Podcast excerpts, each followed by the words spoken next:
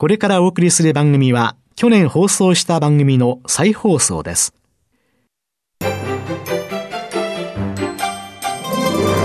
堀道子と寺尾啓二の健康ネットワーク。この番組は、毎週、医療や美容、サプリメントにまつわる科学などの専門家をお招きして、私たちの健康のために役に立つお話を伺う健康生活応援番組です包摂体サプリメントと MGO マヌカハニーで健康な毎日をお届けするコサナの提供でお送りしますここでコサナから番組パーソナリティで神戸大学医学部客員教授寺尾啓治社長の新刊動脈硬化と突然死の知られざる原因、小型 LDL コレステロールの怖い話、発売のお知らせです。シクロデキストリン研究の第一人者、寺尾啓治社長が、動脈硬化や脳卒中を招く真の悪玉コレステロールの正体、小型 LDL コレステロールについてわかりやすく解説します。寺尾啓治小佐奈社長の新刊、動脈硬化と突然死の知られざる原因、小型 LDL コレステロールの怖い話、発売のお知らせでした。こんにちは、堀道子です。寺尾啓二です。8月と9月は、小佐奈社長で神戸大学医学部客員教授の寺尾啓二さんと共に、ちょっと長いです。あなたの健康知識は本当に全て正しいのか？本当に必要な健康のための機能性栄養素を知る。というテーマでお送りしています。5週目の今日は、食品乳化剤による腸管バリア機能が失われたリーキーガットとは、そしてアルファオリゴ糖の腸管バリア機能の改善と題してお送りします。腸って免疫とかいろんな働きしてるんですよね。そうですね。すね特に大腸には腸内細菌がたくさんいて、善玉菌がいて悪玉菌がいて、その中で善玉菌が頑張ってくれて、腸管バリアをしっかりとさせてっていうようなことが分かってきてるんですけども、それが現代人の生活習慣とかいろんなところで、そのしっかりとしていないといけない腸管が弱くなってきているっていう話をさせていただきたいなと思ってるんですよ。今、何があっても新型コロナが頭に浮かんでしまうんですけれども、ねはい、新型コロナに感染をしても、はい、症状が出て発症する人と、発症しない人、ね、不健性感染の人がい。らっしゃるわけですけれども、そういうのってやっぱりこの腸管のそうですね。関係していると思います。免疫力っていうのは腸がかなり大きく占めてるんですけども、自然免疫力、いかに自分が免疫力があるかどうかによって、結果としてコロナウイルスが入ってきてもそれを防御できるか、うん、そうじゃなくって免疫力が弱いために重症化してしまうかっていうようなことが起こっているんですね。そうすると、うん、その腸管のバリア機能っていうのが、やっぱりとっても大切。はい。その腸管のバリア機能、それが自然免疫につながるんですけども、いろんな生活習慣とか、いろんなことで弱まってしまったり、あるいはしっかりとした人もいるしっていうようなことなんですけどもね。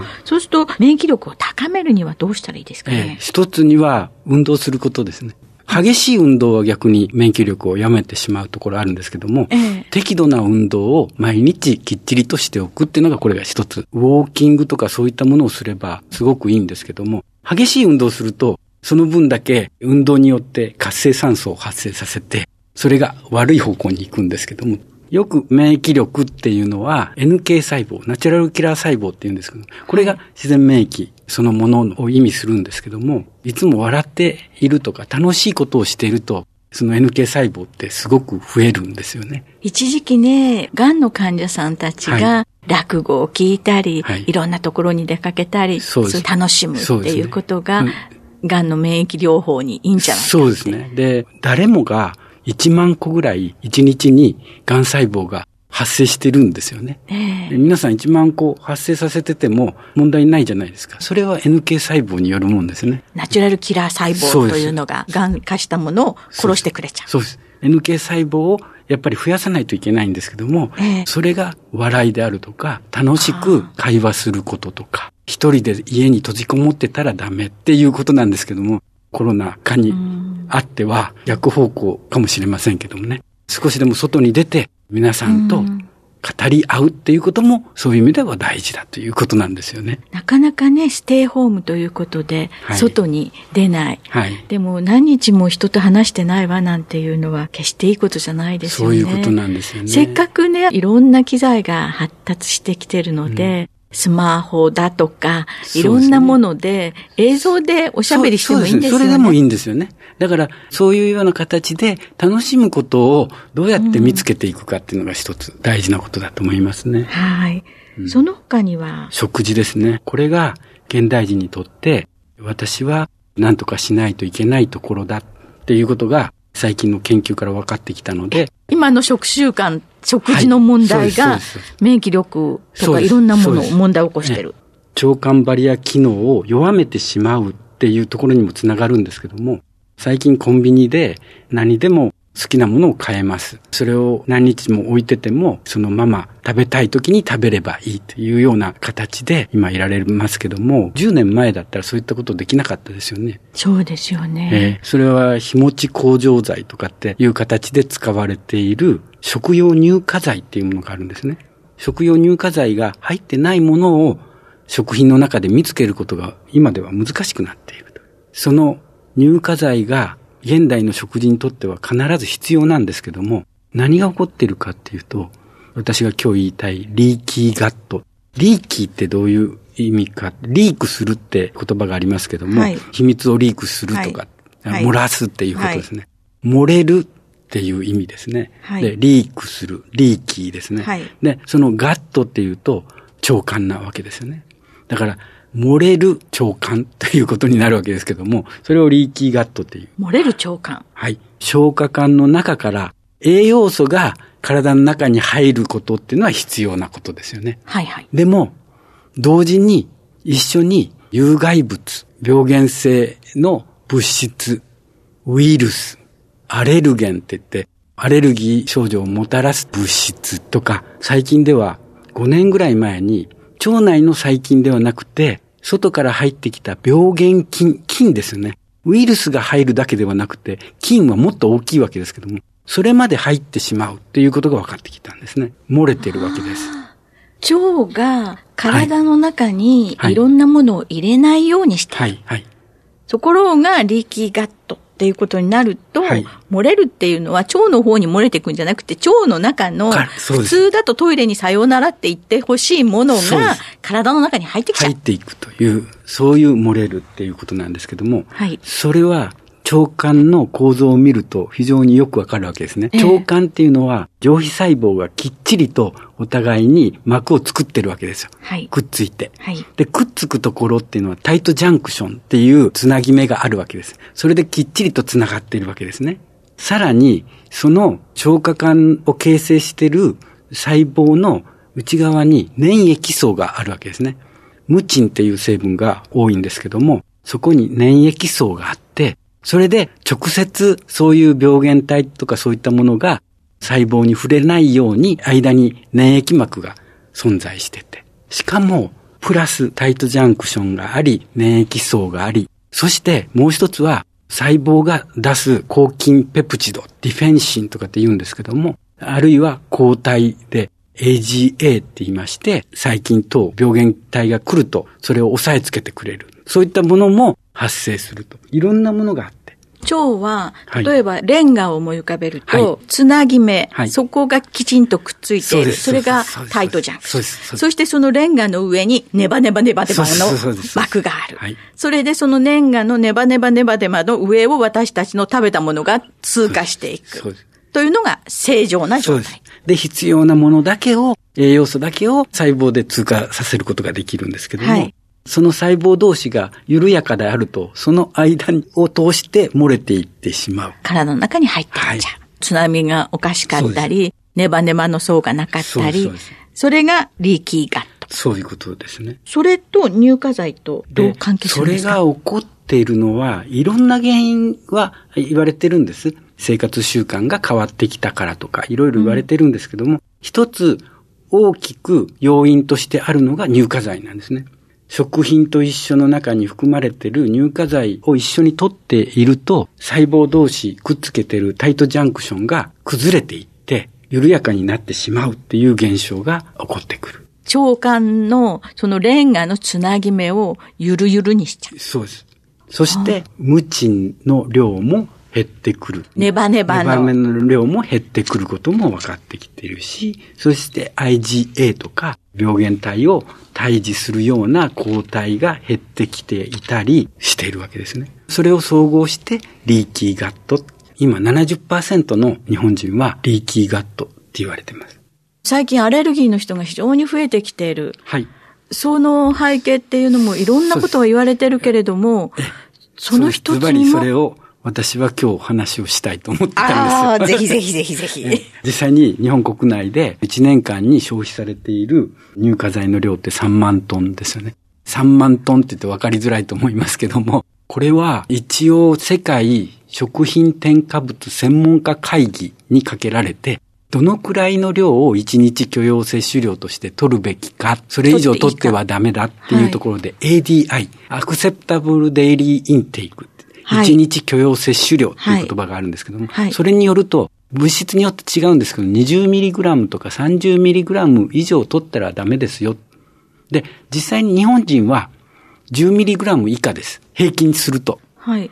平均すると 10mg 以下ですけども、はい、私はこのパンが好きなんですよねとか、私はこのアイスクリームが好きなんですよねっていう人たちは、それをたくさん食べてるわけですよ。そうすると、超えてしまうケースがあるわけですね。私はそれは実際にそのものズバリを研究したわけではないですけども、その研究例を見て、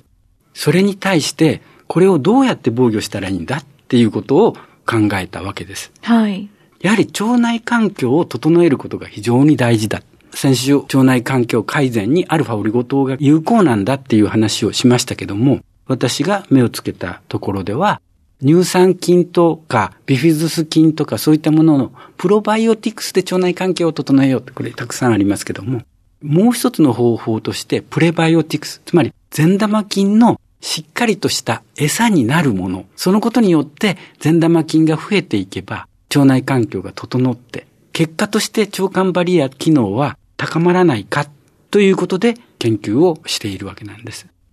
今、腸の中に悪いものもいいものもいっぱいいる。はいはい、その中で、いい子だけ育つ、はい、ようにするために、そのいい子用の餌をどうしようか。そうです。で、先週にお話ししましたように、アルファオリゴ糖は実際に善玉菌の餌になって、結果として短い脂肪酸をたくさん腸の中で作ってます。つまり餌になって、自らが短い脂肪酸に変わっていくわけです。酢酸とかプロピオン酸とかブタン酸とか。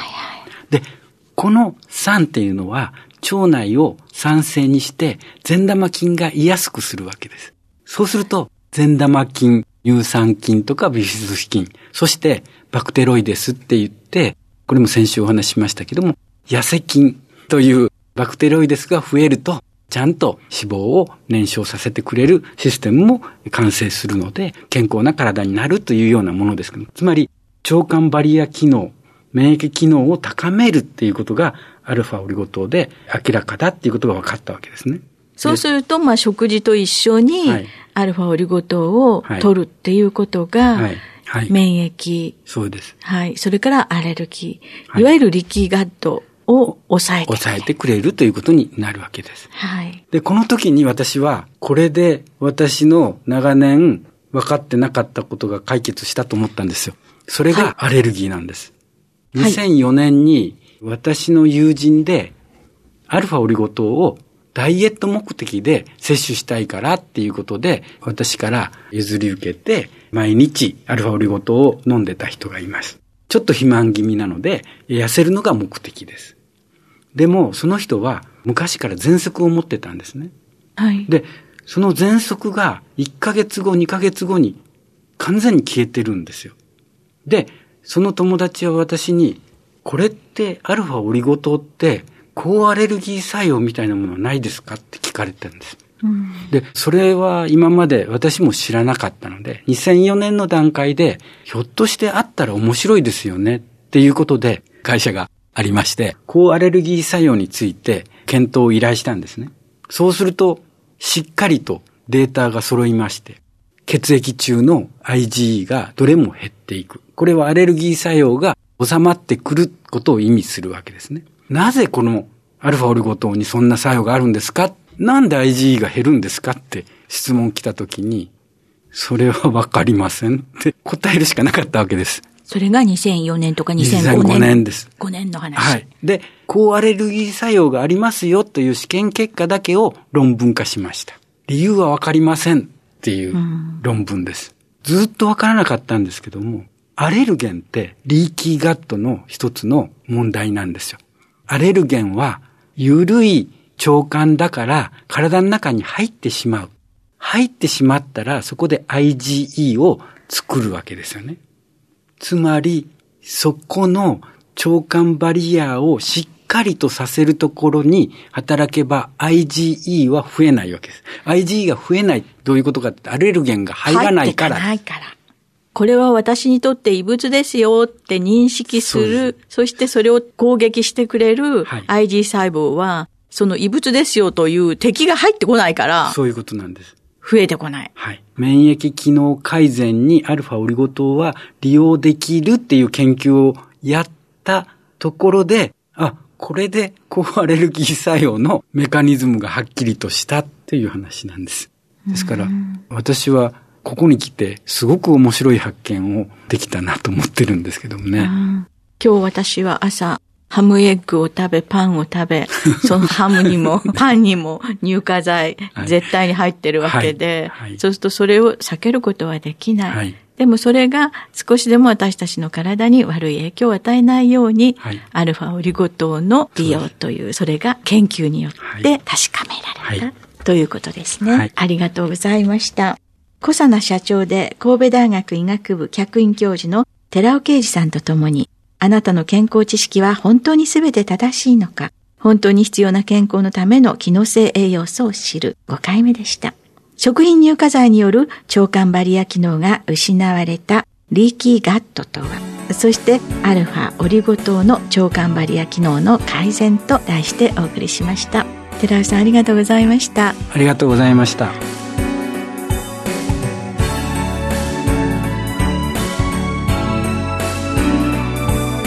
こでコサナから番組をお聞きの皆さんへプレゼントのお知らせです。食後の血糖値上昇を抑える機能が科学的に証明された難消化性アルファオリゴ糖は環状オリゴ糖がでんぷんだけでなく砂糖の吸収も抑制し血糖値上昇を抑えます。ブルーベリー味で食べやすい機能性表示食品コサナの難消化性アルファオリゴ糖を番組をお聞きの10名様にプレゼントします。ご希望の方は番組サイトの応募フォームからご応募ください。コサナの難消化性アルファオリゴ糖プレゼントのお知らせでした。